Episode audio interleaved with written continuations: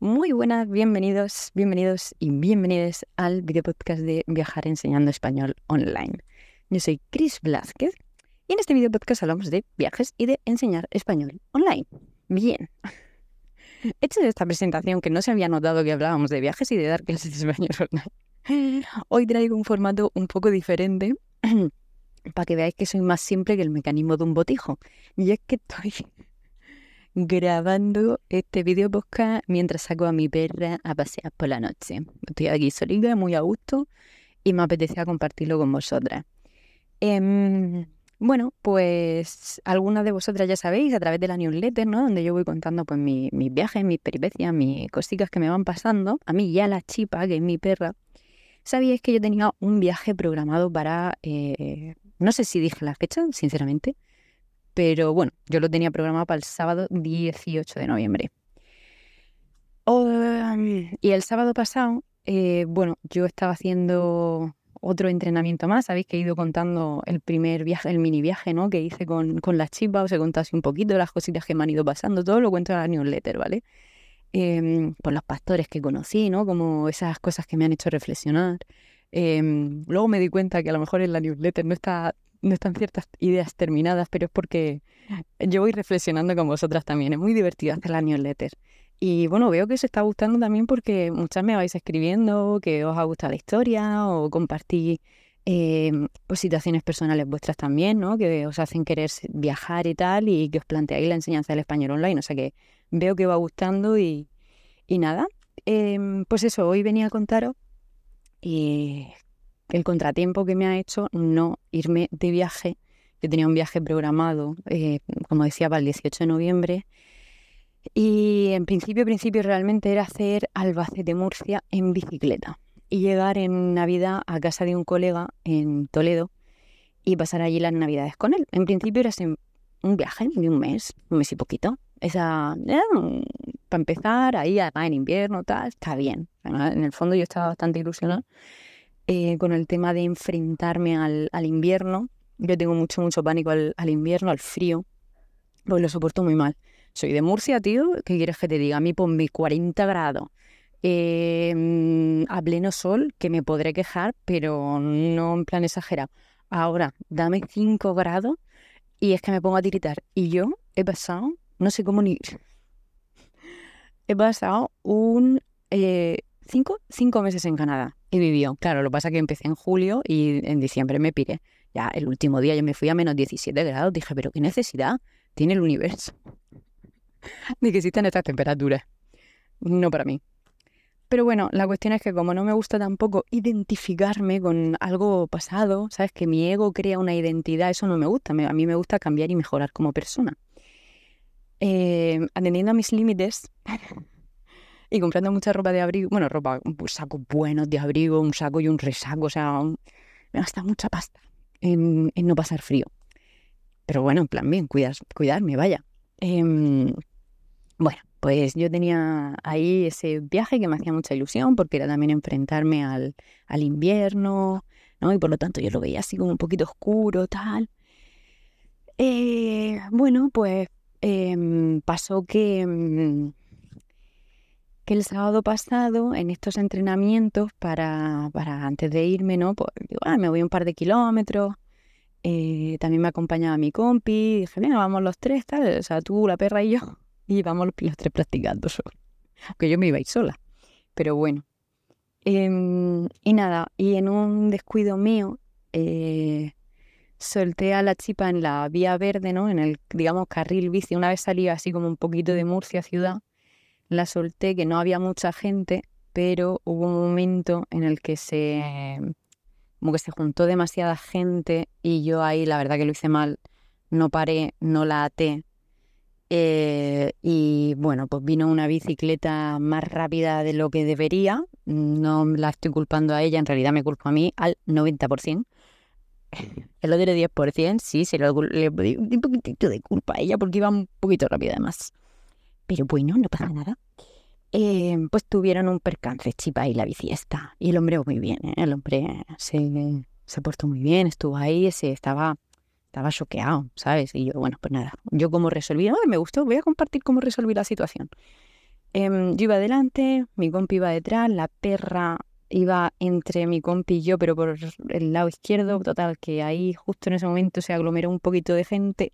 Habían niños y todo, ¿eh? no, no era para ir con esas velocidades, pero también es verdad que no hay que llevar a la perra suelta. Eso es verdad y eso no se discute y ya Y ya, ya me he culpabilizado yo mucho. Pero bueno, entonces nada, él hubo este, este percance, la chipa empezó a gritar, yo paré, mandé a mi compia que se fuese con la chipa y yo me fui corriendo a hablar con el, con el hombre este, a preguntarle que cómo estaba él y que cómo estaba la bici. Y él estaba choqueado y yo me, me acerqué, le, le, puse la mano en el hombre y le dije 100% mi culpa, ya no debería ir suelta, eh, lo siento mucho, tal, ¿tú cómo estás? ¿Estás bien? Tal. Luego fuimos a ver a la chipa, me acerqué ya a ver a la chipa, le dolía la patica, eh, tenía una herídica así en el labio, pero bueno, se la veía que estaba bien, o sea, dentro de lo que cabe estaba bien, o sea, no era como para decir, entonces, guay, porque mantuve bien la calma, el hombre se preocupó, le dije que no pasaba nada, que, que de verdad, que tal, y, y ya nos paró otra persona que también se paró, que se podía hacer algo. Y le dije, ahí me, me, me fue un poquillo, pero fue como, pero no pasa nada. Dije, yo necesito, ah, necesitas algo yo necesito organizarme. ¿Sabes? Como hay que llevar a la perra al veterinario y estamos en el carril bici. ¿Cómo lo hacemos? Simplemente como lo hacemos, ¡boom! Y, y, nada, pues nos organizamos y ya está. Y fuimos al veterinario y todo bien. Y nada, y salió que, que la perriga tenía eh, la, pata rota. Pero que em, se le podía, que seguramente habría que operarla y que se le puede, que se le iba a quedar bien, básicamente. Y, fue como, vale, ya está. O sea, mm, le pregunté, yo, yo preocupada en el sentido de recuperación, ella, ¿sabes cómo, cómo va a estar? Y, y ya está. Y luego, pues nada, tuvimos que pagar.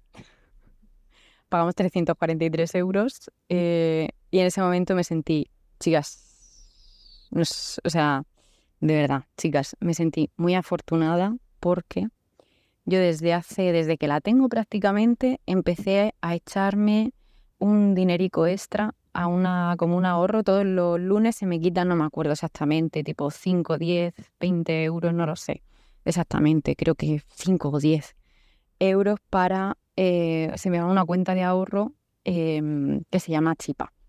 Entonces yo tengo ahí dinero eh, ahorrado para si pasaba algo como esto.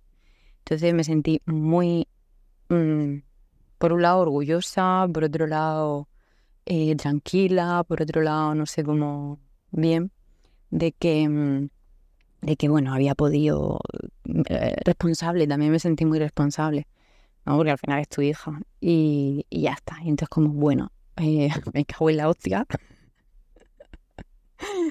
Para una placa de mierda que la han hecho ya. Un apaño del no sé qué. ¿Sabes? 300. Pero bueno.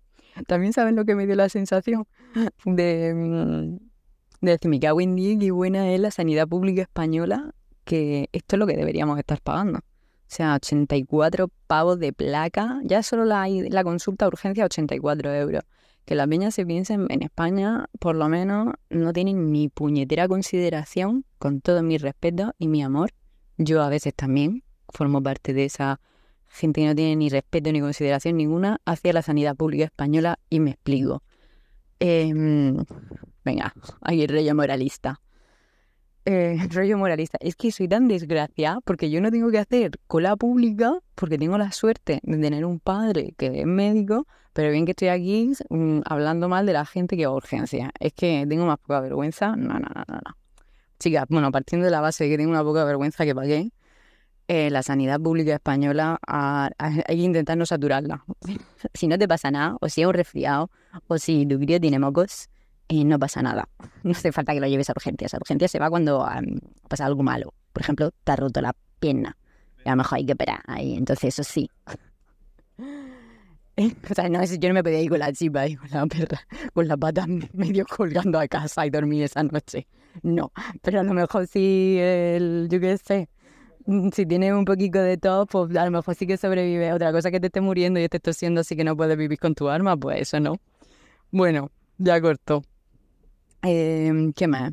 Que eso, que, que, me sentí que tenía mucha suerte por, por la sanidad pública que tenemos en España, que te pasa cualquier cosa y no necesitas tener, tener ahorrado nada en el en sentido general, ¿no? Entonces, muy orgullosa también de España en ese sentido. Aunque últimamente estén confrontándose eh, a nivel político. Mm, no sé si me quiero meter en esos lados. Pero bueno, me puedo reír de la gente que dice, por puto defender España. Esa gente me hace reír y ya está. Em, bueno, chicas, que lo que yo quería hablar, perdonad, lo que yo quería hablar era eso, de que cuando se te descuajaringan los eh, planes. Porque a mí se me han descuajaringado, muy contenta por un lado porque no ha sido nada, pero por otro lado ha sido como, wow, yo me iba a ir este sábado y la vida eh, me iba a cambiar entera que no sabía dónde iba a dormir, quería dormir en plan camping o hacer couchsurfing. Yo pensaba que este sábado empezaba una nueva aventura.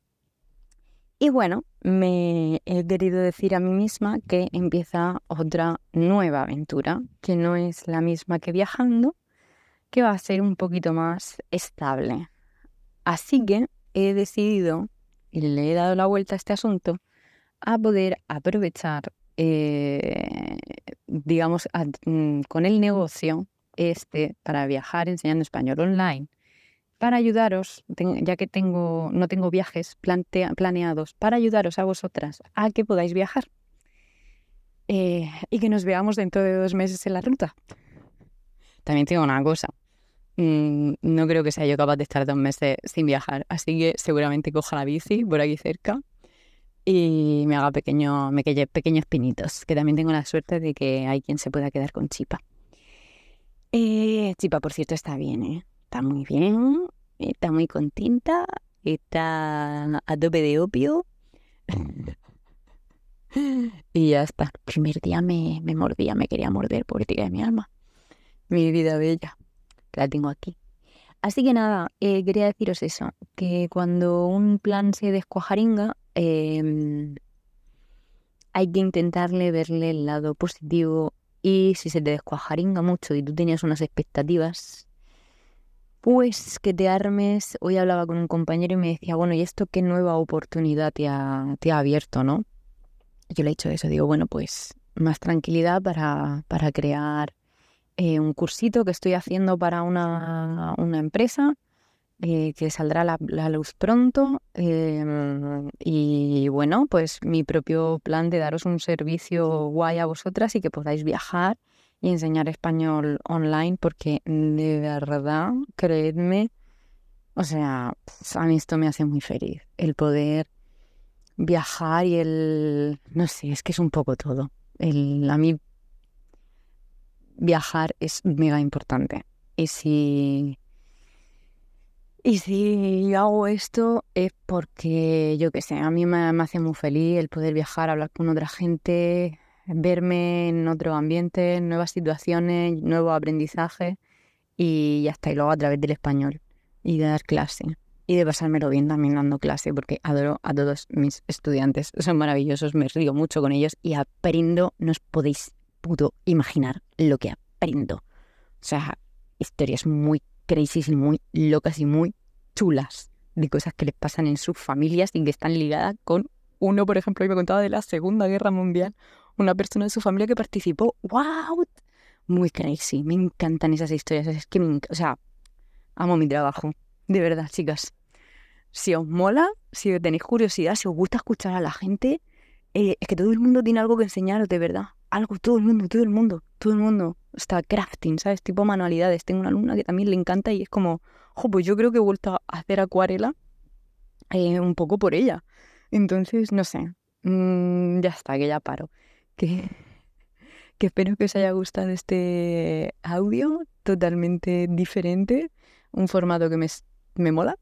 Y que nada, me compartáis si os ha gustado, si no. Em, yo qué sé, os que os molaría escuchar y, y con qué frecuencia, qué largo a lo mejor, porque yo me enrollo mucho, ¿eh? Mira, yo que quería hacer algo de cinco minutos y aquí estoy 15. Chuch. Está la vecina chillando. Bueno, venga, un besito, gente. Chaito. Ah, no, buena enseñanza y buen viaje.